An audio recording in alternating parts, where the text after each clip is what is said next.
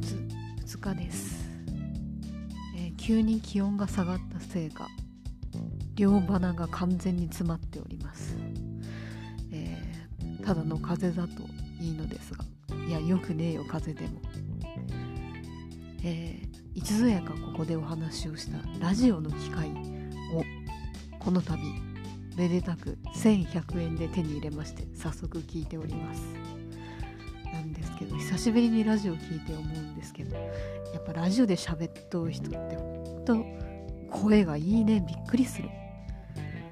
あとはやっぱり、えー、楽しげな音楽とかがたくさん流れてくるのも非常にオツな感じです。